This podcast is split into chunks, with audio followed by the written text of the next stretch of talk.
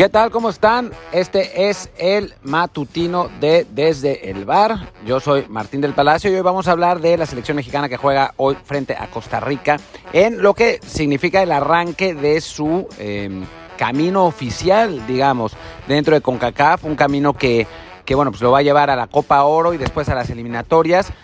más allá de que ya México jugó contra Costa Rica un amistoso eh, hace no mucho y que es absolutamente incomprensible cómo se programa un amistoso y dos meses después hay un partido oficial y dos meses después va a haber otro partido oficial y dos meses, dos meses después va a haber otro partido oficial contra Costa Rica, solo, solo en México francamente y solo en CONCACAF, pero, pero bueno, el caso es que ya se jugó, ya se le ganó a Costa Rica en ese, en ese encuentro, ahora incluso la situación pinta mejor porque no va a estar Keylor Navas, así que, que, bueno, México sale como absoluto favorito en este partido, en el que más allá del resultado, lo que tendría que mostrar la selección eh, del, del Tata Martino es un buen juego, una construcción eh, bueno, algo que, que, se note que se ha construido a partir de los buenos segundos tiempos frente al propio Costa Rica, como en el partido ante Islandia de hace unos días, donde, en, bueno, en ambos casos, después de primeros tiempos francamente espeluznantes, eh, la selección logró recuperarse con base en, un juego vertical y con la entrada de jugadores jóvenes y los europeos.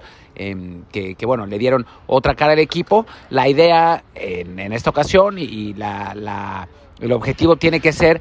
poder demostrar desde el primer tiempo esa misma actitud ofensiva, ese mismo estilo de juego y esa misma capacidad de lo que se mostró en que, es la que se mostró, perdón, en los segundos tiempos de los de los otros partidos, ¿no? O sea, México ya no puede darse el lujo de empezar lento porque va, va a pasar que en algún momento no, no logre recuperarse, ¿no? Y una derrota contra Costa Rica en la Nations League, pues no es que sea grave porque es un torneo de chocolate, francamente, pero eh, pues sí no, no, no daría muy buena muy buena pinta para lo que para lo que sigue, que bueno, que van a ser más partidos contra rivales de CONCACAF y bueno, la eliminatoria, que es, que es lo que realmente importa, porque si somos absolutamente sinceros,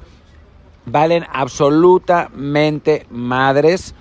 esta Nations League como la Copa Oro, esencialmente porque no se juega nada en ellos. Lo único que sí, y que bueno, que es algo que hay que, que, hay que tomar en cuenta, es que el, bueno, si México quiere ser cabeza de serie, tiene una pequeña posibilidad todavía de ser cabeza de serie en el Mundial 2022. Entonces no se puede dar el lujo de perder ningún partido. Aunque sean estos partidos de chocolate, en estos torneos de chocolate contra rivales, pues no de chocolate, pero, pero no, de, no de altísimo nivel,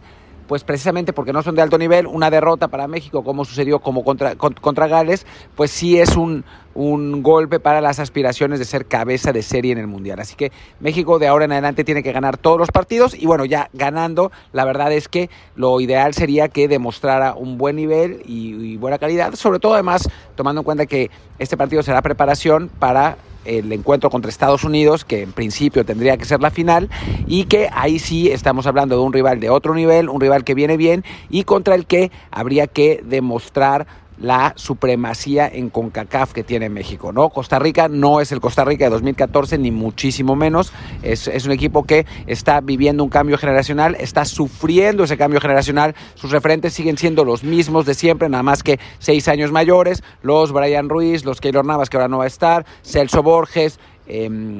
Joel Campbell. O sea, son jugadores que pues ya pasaron hace tiempo por su prime, no han podido eh, recuperarse futbolísticamente como eh, en, en, otras ocasiones o como otras selecciones. Así que México sale como favorito, tiene la obligación de jugar bien y tiene la obligación de ganar por el ranking. Y bueno, y por la imagen, ¿no? Aunque en realidad, como dije, este torneo pues le importa nada más a la CONCACAF para poderse meter algo más de lana, porque fuera de eso no sirve absolutamente para nada. En fin, eh, vamos a tener un otro, otro desde el bar mañana eh, platicando de lo que pasó en este partido, obviamente. Eh, también Luis Herrera va a hablar con ustedes en el desde el bar matutino de mañana, pero bueno, por lo pronto yo, yo me despido, soy Martín del Palacio, mi Twitter es arroba martín de ELP y el del podcast es desde el bar pod, desde el bar POD. Muchas gracias y pues por aquí andamos. Chao, chao. Música